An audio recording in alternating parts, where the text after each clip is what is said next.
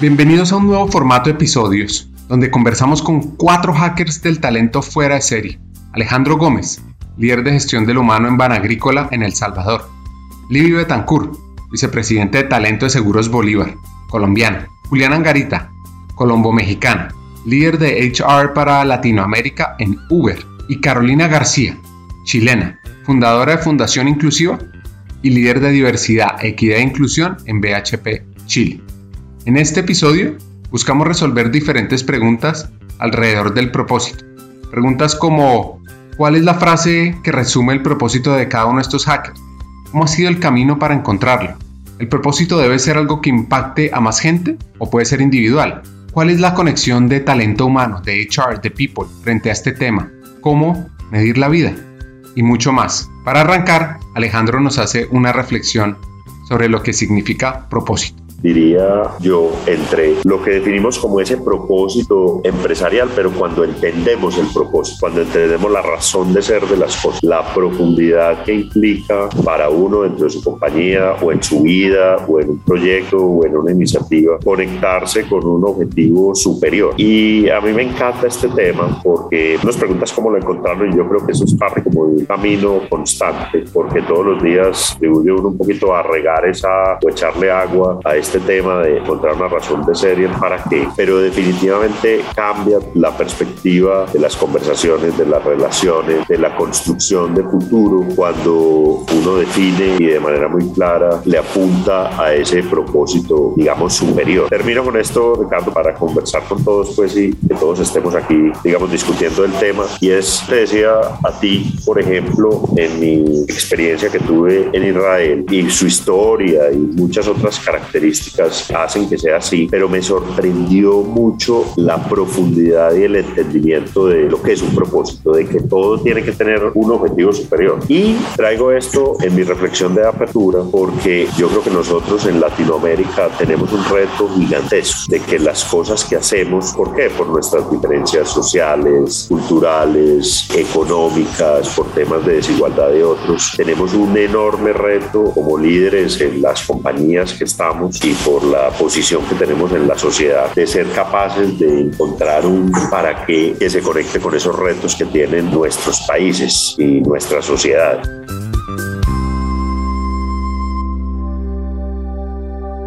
Hackers del Talento, más que un podcast, es una comunidad. Una comunidad que aprende a partir de las historias de CEOs, de líderes de talento humano, de influenciadores y pensadores, donde ellos nos comparten sus aprendizajes, sus historias de vida, para que juntos humanicemos las compañías en América Latina. Disfruten el episodio.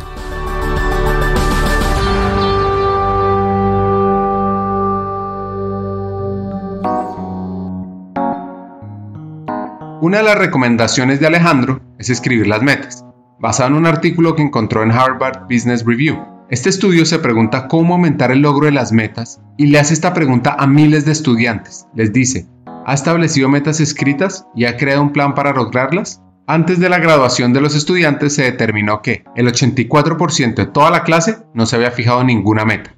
El 13% de la clase había establecido objetivos por escrito eso sí, no tenía planes concretos y solo el 3% de la clase tenía metas escritas y planes correctos. ¿Los resultados? Bueno, pues es probable que haya adivinado un poco. 10 años después, el 13% de la clase que se había fijado metas escritas pero no había creado planes ganaba el doble de dinero que el 84% de la clase que no se había fijado ninguna meta. Ahora, el truco es que el 3% de la clase que tenía metas escritas y un plan ganaba 10 veces más que el resto del 93% de su clase. 10 veces más. Entonces, los invito a escribir sus planes, escribir sus metas, cómo los van alcanzando. Ahora, desde Chile, Carolina García nos cuenta cómo ha sido el recorrido para encontrar ese propósito. Yo creo que el propósito me encontró a mí, porque anoche conversaba con mi hijo de 24 años y le decía, oye, ¿tú tienes algún propósito en la vida? Porque estaba como preparándome para hoy. Me decía, mamá, deberías poner el propósito en qué aspecto, porque creo que, por ejemplo, yo he tenido diferentes propósitos a través de las etapas de mi vida. O sea, primero fue formar una familia, que mis hijos sean felices, todos queremos perseguir la felicidad y bueno, de pronto pronto yo me encontré en una situación personal que ahí, como hablábamos antes, que algunos escucharon el podcast mío, me encontré con un accidente que cambió mi vida. De un día para otro quedé en situación de discapacidad y en silla de ruedas, lo que hizo que viera el mundo desde otra perspectiva. Bueno, lamentablemente comencé a vivir las faltas de oportunidades que viven las personas con discapacidad en primera persona, siendo que yo de todas maneras que soy del grupo de los beneficiados dentro de ese grupo. Entonces, por eso te digo que el propósito me encontró a mí porque me empecé a enamorar de lo que era diversidad e inclusión, estudiando más de eso y puse por ahí en mi LinkedIn, quiero mi propósito es la diversidad e inclusión, pero hoy me doy cuenta que puedo ser un referente en discapacidad y mi propósito lo he ido cambiando. Hoy mi propósito es acortar la brecha social para las personas con discapacidad, porque me he dado cuenta que puedo ser la voz de muchos que no tienen voz, en el sentido de muchas personas que viven en la discapacidad y que no tienen las posibilidades que tengo yo de, por ejemplo, de poder conversar o de poder influir, de poder estar en este conversatorio. Entonces, quiero de todas maneras, no así como, ay, dejar una huella, no, no me interesa yo, sino que me interesa que las personas con discapacidad tengan más oportunidades y salir de la vulnerabilidad. Y es como algo que decía recién Alejandro, que era ¿para qué? Y yo soy una seguidora de Simon Sinek, entonces el why. Y, y es para, me llama mucho el tema de valor social.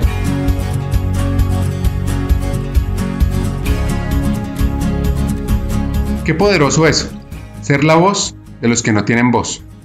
La historia de Carolina es fascinante. Les recomiendo el episodio de ella.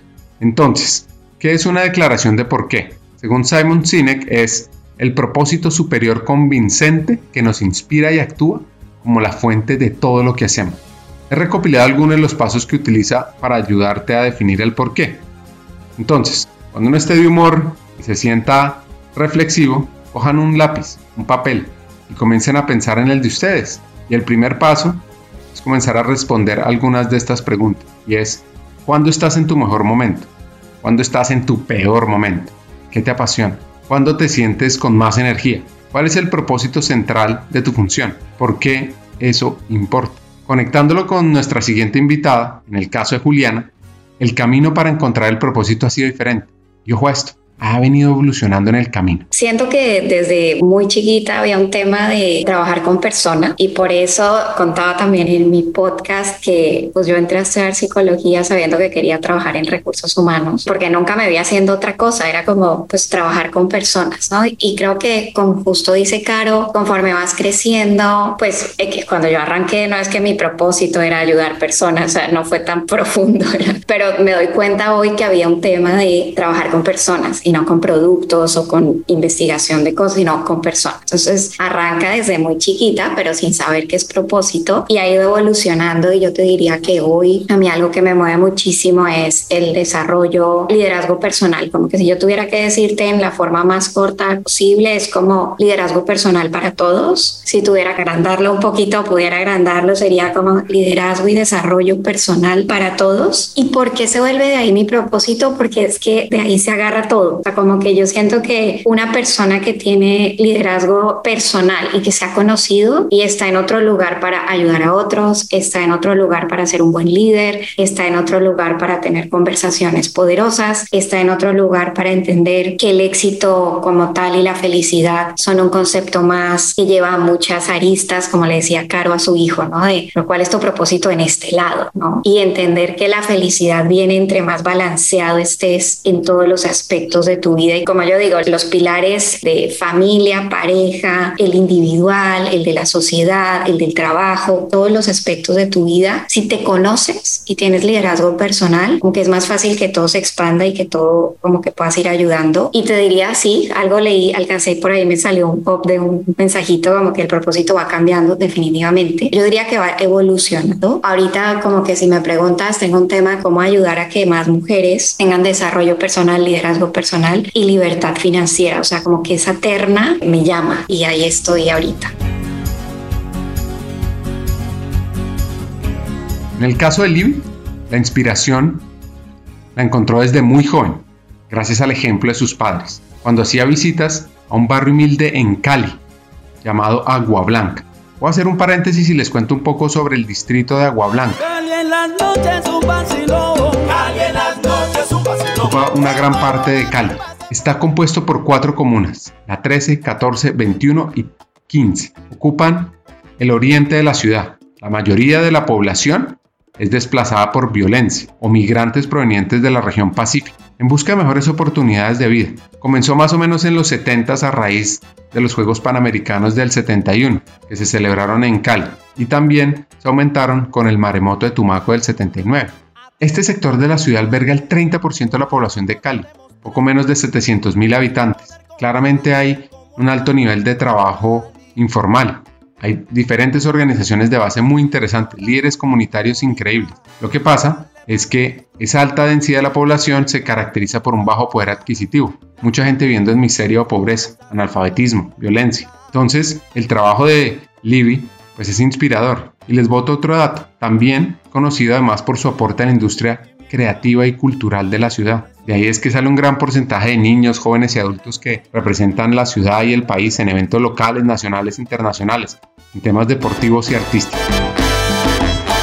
Yo les cuento que mm, un poco identificada con la historia que dice Juliana, que desde chiquita he sido muy bendecida en la vida y tuve una familia donde mi mamá era psicóloga, mi papá ingeniero industrial, pero pues él fue siempre cabeza de talento humano, ¿no? Y entonces les cuento que yo desde chiquita con mis papás hacíamos talleres para ayudar a las personas en reflexiones personales, ¿no? Entonces, por ejemplo, yo me quedé en Cali, Juli, yo soy de Cali, entonces íbamos a Agua Blanca, que es, digamos, un barrio bastante, digamos, pues de gente que no tiene muchos recursos y dictábamos cursos de, no sé, aprender a pelear. Las familias y lo actuaban. Entonces yo desde chiquita viví facilitar talleres conectando a la gente en parar, reflexionar y conectarse. Y en ese proceso, desde muy chiquita, tuve muchos talleres y reflexiones alrededor de cuál era mi propósito. Cuando estuve jovencita, tuve la oportunidad de participar de un grupo muy bonito que se llamaba Encuentro Juvenil, también en Cali, y parte del fundamento de ese encuentro juvenil era eh, conectar con el propósito. También siempre lo conecté con las personas y mi vida estaba alrededor del talento humano. Y una cosa que he descubierto, y, sí el propósito yo creo que cambia en la acción, pero creo que en la esencia eh, de eso que te mueve, te hace vibrar, para mí lo que yo he vivido es que siempre ha estado ahí. Mi propósito, lo que he sentido es que cada vez es más claro, tanto en el hacer como en lo que más me mueve en el para qué. Creo que incluso inspira para qué es que estoy y llegué a la vida, ¿sí? ¿Qué es el servicio por el cual estoy aquí ahora para los demás? Mi propósito, como dice Ricardo declarado, inspirar pensamiento positivo y disfrute con amor. Hay cosas que a veces para uno son naturales y yo he descubierto que para otras personas no. Yo creo que disfrutar la vida es el mejor regalo que uno se puede dar, ¿no? Y a veces para algunas personas eso no es tan fácil. Entonces creo que una de las motivos por los cuales talento humano para mí es lo máximo y es como estar en Disneyland en la vida, ¿sí? Permanente, es tener esa oportunidad de conectar a las personas para el disfrute y para ese pensamiento positivo que lo único que hace es tú ver todas las posibilidades maravillosas que tienes para vivir en bienestar y para movilizar lo que tú quieras porque la magia está ahí siempre.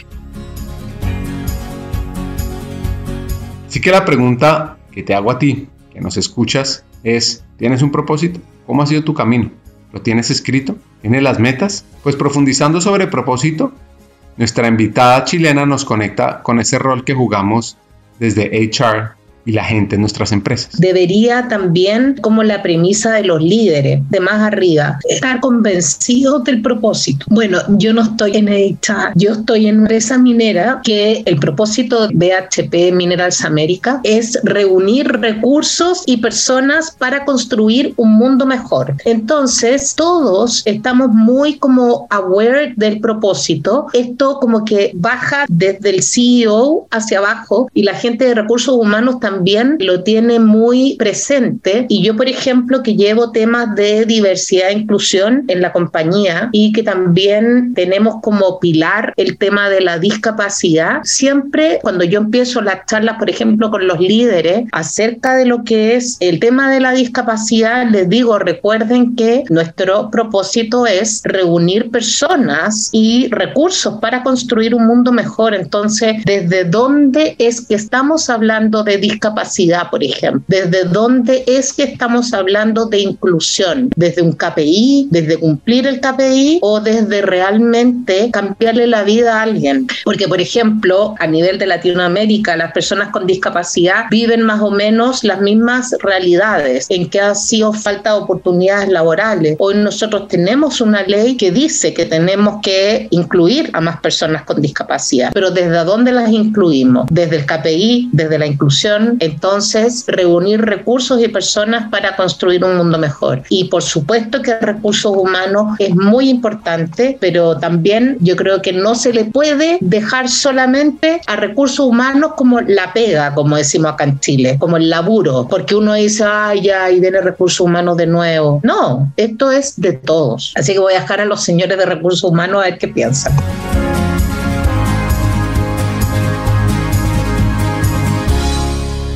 ¿Anotaron ese hack? Esto es de todos. Juliana nos cuenta una experiencia personal de conectar el propósito individual con el propósito mayor ya nos facilitó el camino, Caro, diciendo que es trabajo de todos. Y sí, o sea, yo creo que es trabajo de todos, que el propósito, o sea, las compañías que tienen un propósito o una visión, ¿no? Porque algunas todavía no le llaman propósito, pero que tienen una visión. Sí creo que es bien importante, o bueno, voy a hablar desde mi óptica personal, la importancia de que te conectes de alguna manera con el propósito de la organización. Y no tengo nada en contra, me encanta tomarme un buen whisky, pero en algún momento fue una gran oferta de una compañía de alcohol y yo decía, no me siento cómoda trabajando en una empresa de alcohol y tengo amigos que trabajan, amo whisky, pero no me siento cómoda, ¿no? Entonces, como que sí estar en compañías donde uno que vibre con el propósito, así no conecte igual con tu propósito personal, pero que el propósito, el para qué de la compañía te mueva o te emocione, sí creo que es súper importante y coincido con Caro en la parte de, viene mucho de arriba también como si los senior leaders de la organización los ves que viven el el, propósito y que se mueven y que se toma decisiones pensando en este propósito mayor, creo que eso ayuda mucho, moviliza mucho y te hace como volverte parte de ese propósito, ¿no? Y como que otra cosa, ya hablo también, Caro, de Simon Sinek o Leaf. Yo soy muy fan de Brené Brown y ella habla mucho de propósito, ¿no? Y me encanta una parte en alguno de los libros que ella dice que está como toda esta parte de moda que la gente empieza a cuestionarse mucho de si la compañía si mi propósito y si no tengo claro y entonces, ¿será que sí puedo? No, casi que si no tengo claro mi propósito, ¿será que puedo vivir, no? O si mi propósito y mi trabajo no se conectan perfectamente, entonces ¿será que estoy haciendo algo mal en mi vida, no? O será que estoy desconectado de algo? Y me encanta porque ella dice, hay que separar, ¿no? O sea, como que tu trabajo es tu trabajo y tu propósito es tu propósito. Y ella en este libro da una comparación con una persona que es un contador, ¿no? Entonces dice, su pasión y sus propósitos iban por otro lado y en su día día, en su quehacer, era contador y aprendió a ser contador en su quehacer para traer dinero a su casa y vivir el propósito después de las horas laborales, ¿no? Entonces creo que también ahí como que se empieza a dividir un poco esta cosa que también cuando un tema se vuelve de moda, es como que todo tiene que ser perfecto y entonces el propósito, el trabajo, el jefe, el amor, todo conectado y pues la vida no es así, ¿no? Entonces me gusta mucho ese approach de Brené, creo que también aplica muy bien para dar un poco más de contexto en esta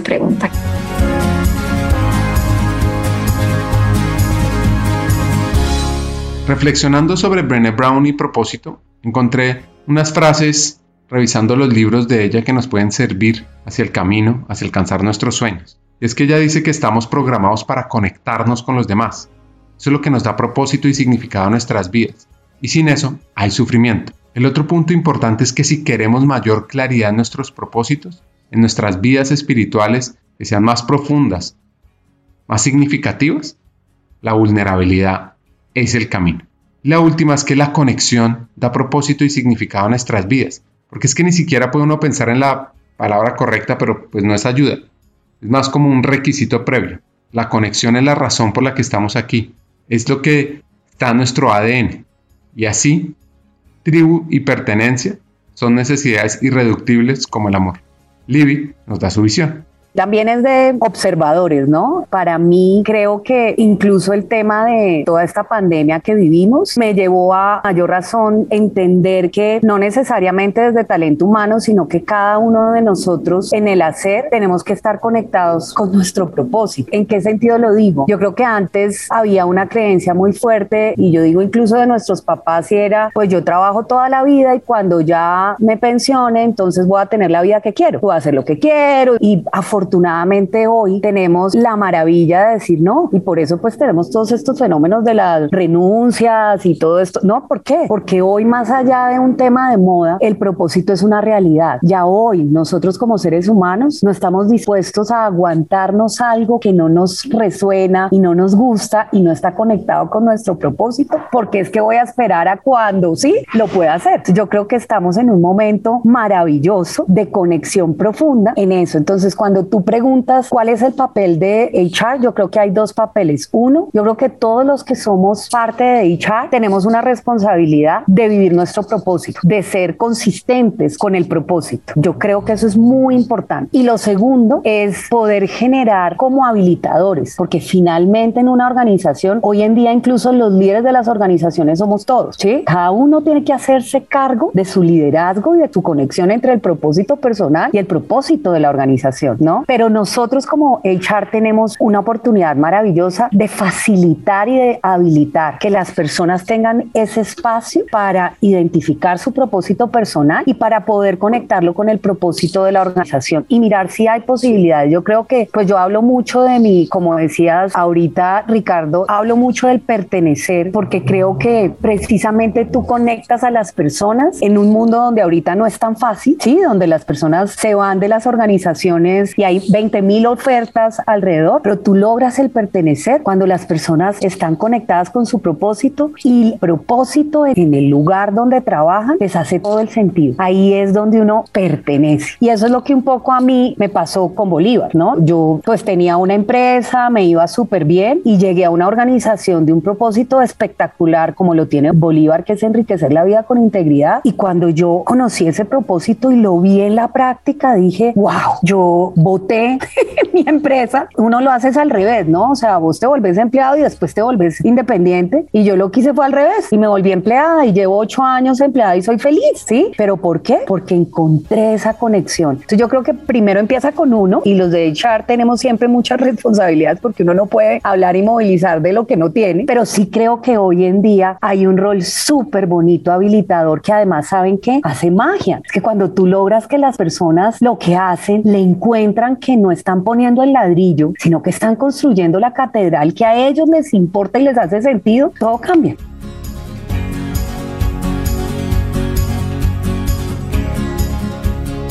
El propósito es una realidad. El rol de HR es facilitar esa conexión de propósitos de personas con la organización y así lograr pertenecer, como incluso nos contó Livia en otro episodio de Hackers del Talento. Y una de las preguntas que nos hicieron en el público cuando estábamos haciendo estos hackers en vivo es si el propósito es algo que puede ser netamente individual o debe tener impacto en otras personas individual en el propósito. Y yo creo que en esa individualidad tenemos que encontrar riqueza también, porque es la riqueza de la diferencia, es la riqueza del respeto, es la riqueza de ver el mundo de una manera distinta. Entonces, si alguien tiene un propósito que se concentre en él y es un objetivo como organizaciones, sea la que sea, yo creo que tenemos que aprender en nuestro universo a respetar también eso, ¿cierto? A respetar esa individualidad, porque eso hace parte de la profundidad de lo que es el propósito. Yo soy muy, y esto es criterio personal en el grupo en Colombia, tenemos un propósito muy fuerte y lo vivimos mucho y no lo sabemos y lo rezamos y lo conectamos, pero también en ese propósito hay también esa característica del individuo, el respeto por el individuo. Y yo creo que no podemos ser dogmáticos, como volver esto una religión, tenemos que ser, respetar y creo que ahí esas cosas, alguien pensaría que son como una dicotomía en dos extremos, pero yo creo que son el mismo. Y es, hay un individuo, hay un respeto, pero hay una organización, le voy a poner un ejemplo, para mí es igual y es, yo trabajo en una organización donde ese propósito se conecta perfectamente con cosas que yo creo y pienso y que soy un fiel convencido de que es una forma de transformar y de generar desarrollo y de generar oportunidades. Entonces, esas cosas se conectan cuando, cuando yo digo, oiga, yo como individuo comulgo con ese propósito y yo aquí me siento bien. Como alguien puede decir, como la historia que contaba Juliana, insisto, me parece muy interesante porque es, oiga, no, yo con esto no comulgo, yo definitivamente prefiero otra cosa. Y es la posibilidad también del escoger, de que esto no es una camisa de fuerza y que las personas no tienen que estar obligadas a pensar. Y yo creo que lo conecto simplemente, Ricardo, con la pregunta inicial, porque nuestro rol en HR tiene que ser mucho llevar esa realidad, conectar la organización, los negocios, lo que sea, desde el punto de vista de desarrollo, la estrategia, la cultura, el estilo de liderazgo con ese propósito, hacerlo de una manera coherente, pero que esto no sea un tema dogmático, o sea, esto es un dogma y todo el mundo aquí camina, sino que enriquecerlo en sus particularidades y su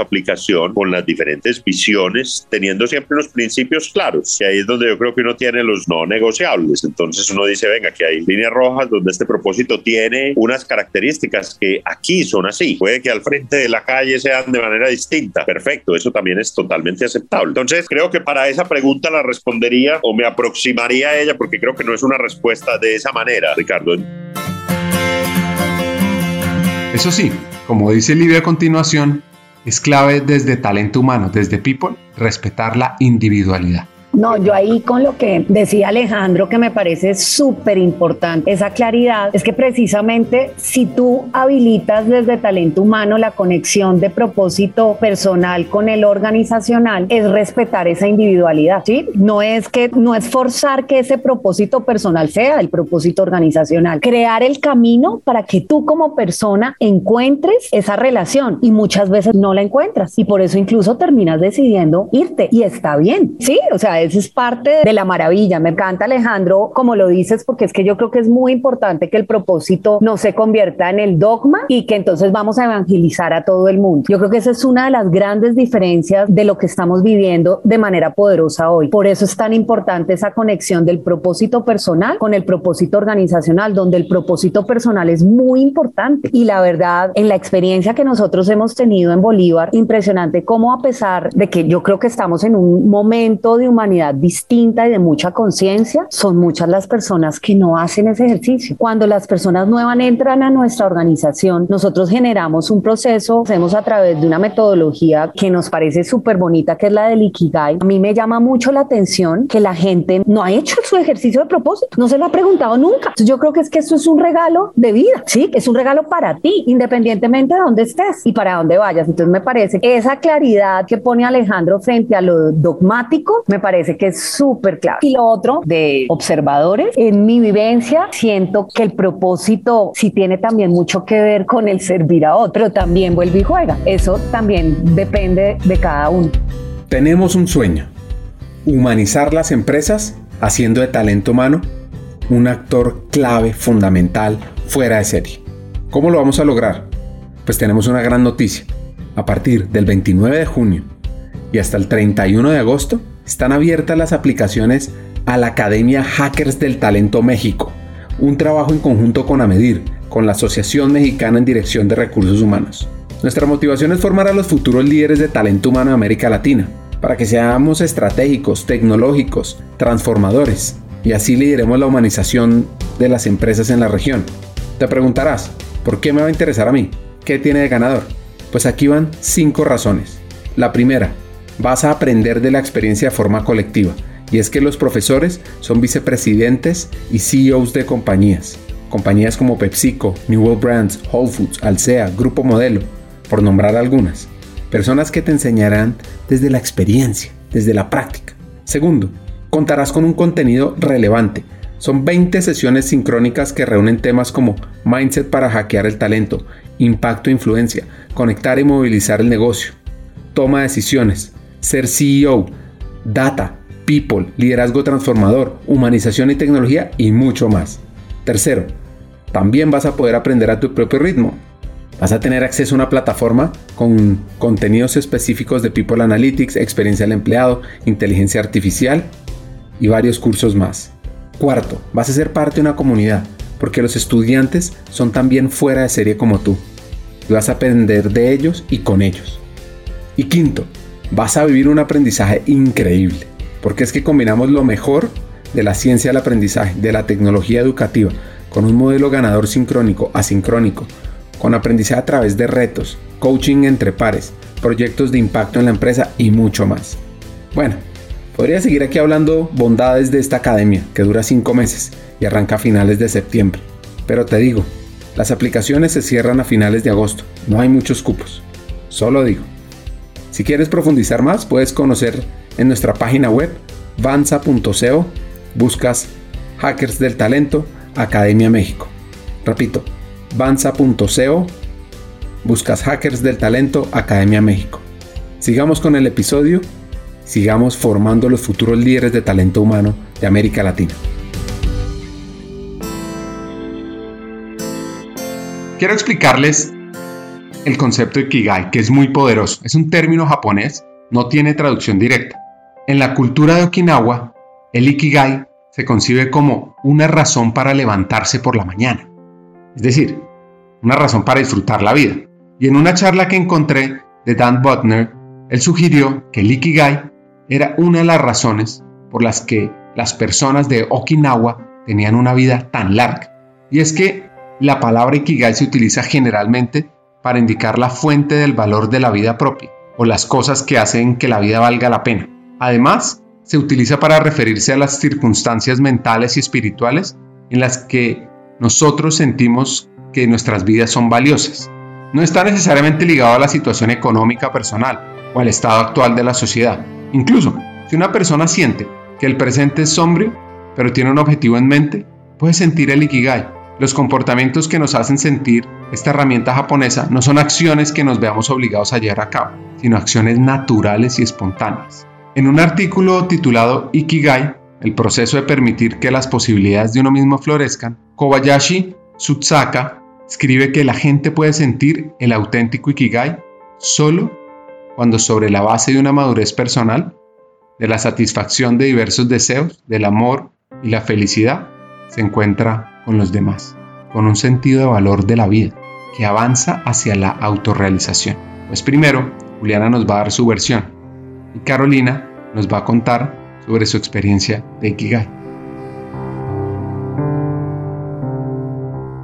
Pero es que la mayoría de las personas nunca se han puesto a pensar si tienen un propósito, ¿no? Y es esta parte como de mi papá, de que vivimos en que la mayoría de los seres humanos viven en la Matrix. Y entonces como que te montas a la Matrix donde hay que hacer como cumplir un esquema que ya está escrito y en la noche te bajas de la Matrix y dices, wow, esto está muy cansado, pero pues así es la vida y me acuesto a dormir y me vuelvo a levantar, me baño y me vuelvo a montar a la Matrix, ¿no? Entonces creo que primero hay como un tema muy interesante y es como empezar a hacer esto de hablar y acercar el propósito a los seres humanos para que entonces, en unos años, ojalá esto sea un tema algún día realmente que nos haga sentar como recursos humanos de, es que todo el mundo tiene un propósito y cómo hacemos para que se enrede, se alinee con el propósito organizacional. Ojalá en algún momento eso se vuelva realmente una discusión estratégica porque así está demandándolo el mundo. Siento que ahorita todavía estamos en un momento donde es cómo ayudamos a que los seres humanos entiendan que tienen derecho a decidir, que la vida no está hecha para venir y cumplir un script. Eres dueño de tu vida y puedes tomar decisión. Y en esa medida darte la oportunidad de conocerte, y por eso yo hablo de desarrollo y de autoconocimiento personal y de liderazgo personal, porque en la medida que tienes esas dos cosas te empiezas a ser dueño de tu vida y no meterte a la Matrix y cumplir el papel. Y ahí pudiéramos entrar en otro tema que me apasiona también, ¿no? Bueno, en ese tema que es, y te metes ahí un día eres viejito y, ay, yo no sé, se me fue la vida, ¿no? Y qué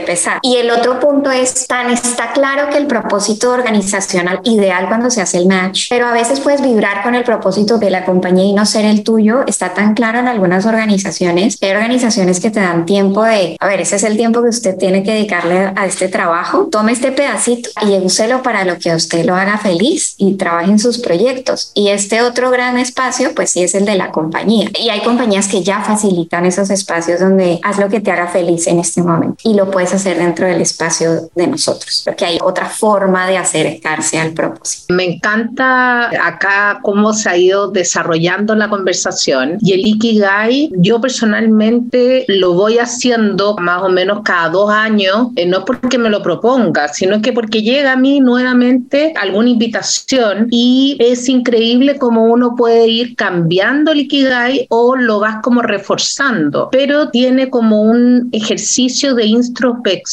muy potente, porque no soy de la idea de hacer estos test rápidos, oye, ¿cuál es mi propósito? Hay como decía Julia, ay, qué no tengo propósito, ¿qué va a ser de mi vida? No, yo creo que porque mucha gente me pregunta a mí, oye, pero ¿cómo encontraste tu propósito? No es una cosa de que yo voy a salir a, no sé, al jardín y me va a llegar una luz. Tenemos que hacer una introspección y también, y si no me llega, no me llegó, pero ojalá buscar algo que nos llene la vida. Y creo que es muy importante lo que decía Julia, esto como que te montas en las Matrix y de repente se te fue la vida. Fíjate que yo acá como que preparando algunas cosas para hoy, justo me encontré con una frase que decía, la enfermera paliativa Bronnie Ware, quien trabajó durante toda su vida con personas con enfermedades terminales, con miles, publicó hace varios años un libro con los cinco arrepentimientos más usuales que veía en sus pacientes antes de fallecer. Y el número uno era, hubiese deseado tener el coraje de vivir de acuerdo a mi auténtica identidad, no de acuerdo a las expectativas que se tenían de mí. Entonces, qué potente es eso. ¿ah? ¿Será porque no nos damos ese tiempo de decir cómo quiero vivir mi vida? Y yo creo que hoy hay grandes líderes que nos están ayudando a adelantarse en el camino. Por ejemplo, a mí me encanta seguir a Larry Fink, que es el CEO de BlackRock, que él le escribió a todos sus clientes o empresas sobre el propósito social. Decía, el propósito social va más allá del desempeño financiero y que todos tenían que tener algún propósito que implicara una contribución positiva hacia la sociedad. Entonces, grandes líderes se nos están adelantando. Por ejemplo, Paulman, el número uno de Unilever, también escribe sobre el propósito, el propósito personal y el propósito de temas ambientales, los unes con los ESG. Entonces, creo que hoy la gente, como estamos conversando, tiene más ganas de vivir con un propósito y de también estar en empresas donde sea coherente lo que estamos viviendo con lo que pensamos, con lo que sentimos, con todo.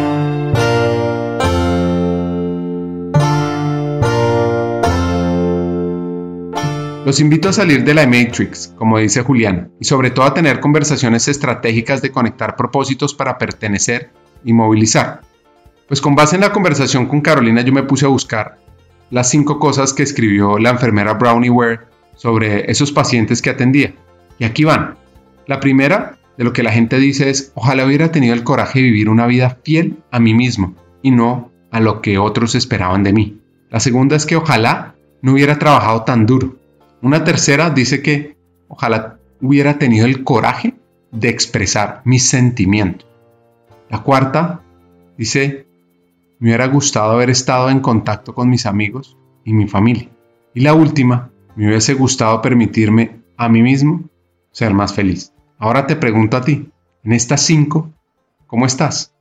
¿Cómo podrías cambiar ese ojalá por constantemente lo estoy viviendo?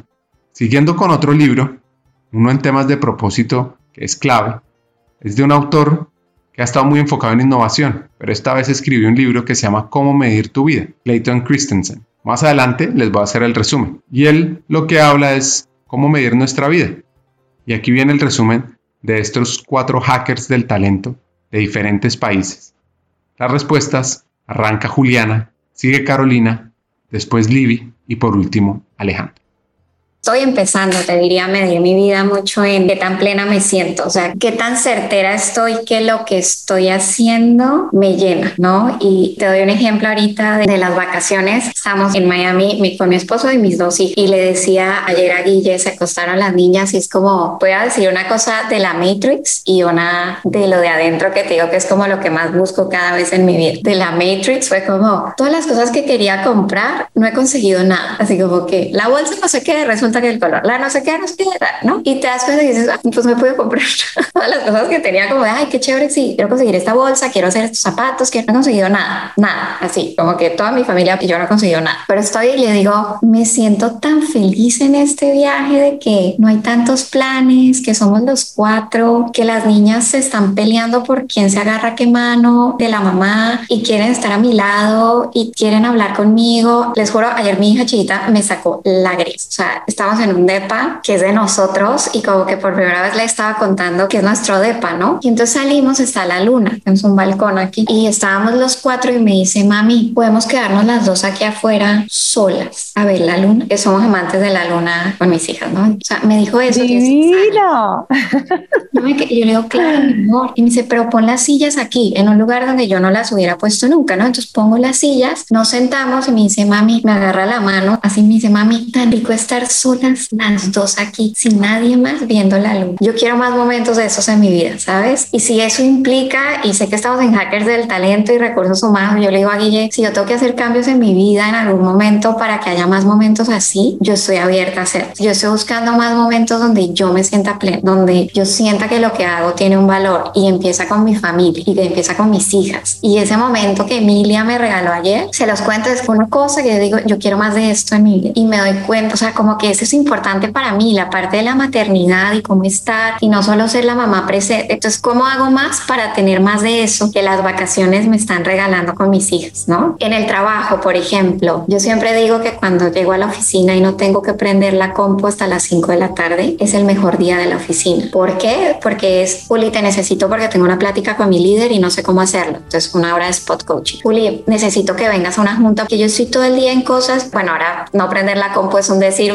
esto es un comentario before pandemia. Ahorita sería tener puras sesiones de Zoom ayudando líderes o embajadores o ejecutivos o grupos para estar mejor, para encontrar su propósito, para saber qué los mueve. Para eso me llena. O sea, yo tengo un día de esos, cierro la compu de juntas de Zoom y es como que me siento plena. Cuando tengo que hacer temas de compensación, no me siento tan plena. Entonces, ¿cómo hago para tener más de lo que me da plenitud ayudando a otros? Esa parte a mí, ¿cómo voy a medir qué tantos momentos de plenitud como esos? Te estoy dando un ejemplo de trabajo y un ejemplo de mi casa, ¿no? Entonces, ¿cómo busco una vida que me acerque a que tenga que estar menos en la compu, más con las personas, facilitando conversaciones? Yo lo diría, lo que a mí me llena es mucho facilitar conversaciones y que me dé más tiempo para estar con mis hijos. Todo lo que me acerque ahí es lo que va a ser mi motor, ¿no? Y quería decir algo y ya paso la palabra, pero como que hablamos de la Matrix y el propósito, yo creo que la vida, y lo aprendí cuando me estaba certificando como coach, la vida te da oportunidades en momentos de buscar tu propósito y de empezar a ver hacia adentro. La mayoría de la gente lo deja de lado y me encanta esto porque como que hablamos de las partidas de la edad, soy justo en ese momento, ¿no? Dicen que entre los 35 y los 45 es como ese primer llamado donde realmente el ser humano empieza a poder cuestionarse de no seguir la agenda de la sociedad, from their agenda to my agenda. Y yo me río porque digo, claro, ya estoy en los 40 y entonces lo que antes uno veía como, uy, está en los 40, se volvió loco, uy, ese no sé qué y dejó, hoy yo lo veo y con lo que he aprendido de coaching digo, no se volvió loco, son personas tratando de encontrar su agenda, no la de la sociedad. Y pasa entre los 35 y los 45, luego a los 60 la vida te da otra oportunidad de volverte a hacer estos breakdowns de vida para volver a comenzar como tu verdadero tú. Mi papá está entrando a los 80, él dice que ese es otro break y que es espectacular cuando llegas habiéndote permitido vivir las tres, cuatro caídas que te pone la vida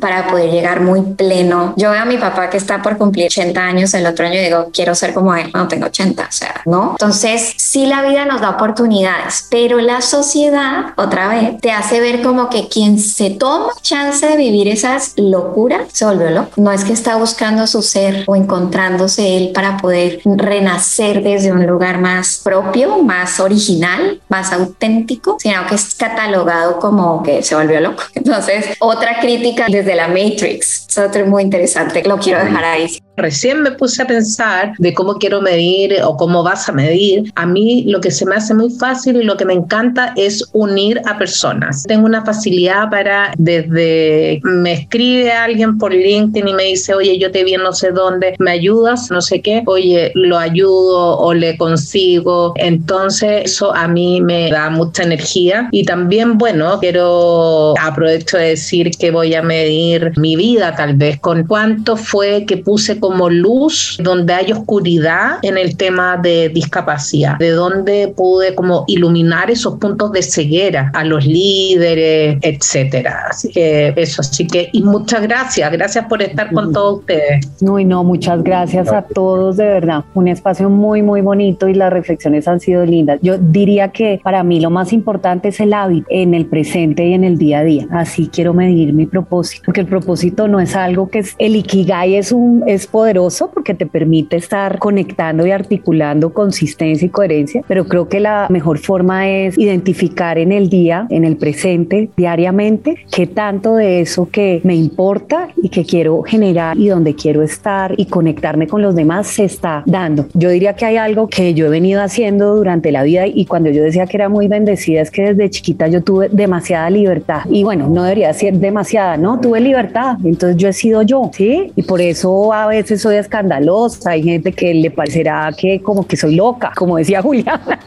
pero me he gozado mucho la vida y un ejercicio que me parece súper clave es poder identificar durante el día cuáles son esas cosas que para mí son claves, qué hábitos quiero movilizar, ¿sí? Entonces con mi hija que la tengo aquí al frente, que se acaba de levantar porque todavía no ha entrado al colegio, con cada una de las personas y conmigo. Entonces, ejemplo, para mí algo súper importante es todos los días levantarme a las 6 de la mañana y tener mi meditación, o sea, estoy diciéndolo personal, de curso de milagros, ¿sí? Hacer ejercicio y después conectarme con la maravilla y la gratitud de lo que va a ser ese día presente. Eso hace que mi día completo sea una vivencia del propósito. Yo creo que, que gozarse esto y que tenemos que ser libres porque para eso estamos y esta vida dura muy poquito y hay que gozarse. Yo los invito a que voy a hacer propaganda. Bolívar conmigo hay una app que nosotros creamos que precisamente trabaja mente, cuerpo y y ustedes se meten, es gratis, no tienen que ser clientes, pueden estar en cualquier país y te hace unas preguntas y te saca un índice de bienestar y te comienza a hacer acompañamientos diarios para que tú definas y decidas qué es lo que te importa en ese bienestar. Los invito a que la bajen y se lo gocen para cada uno.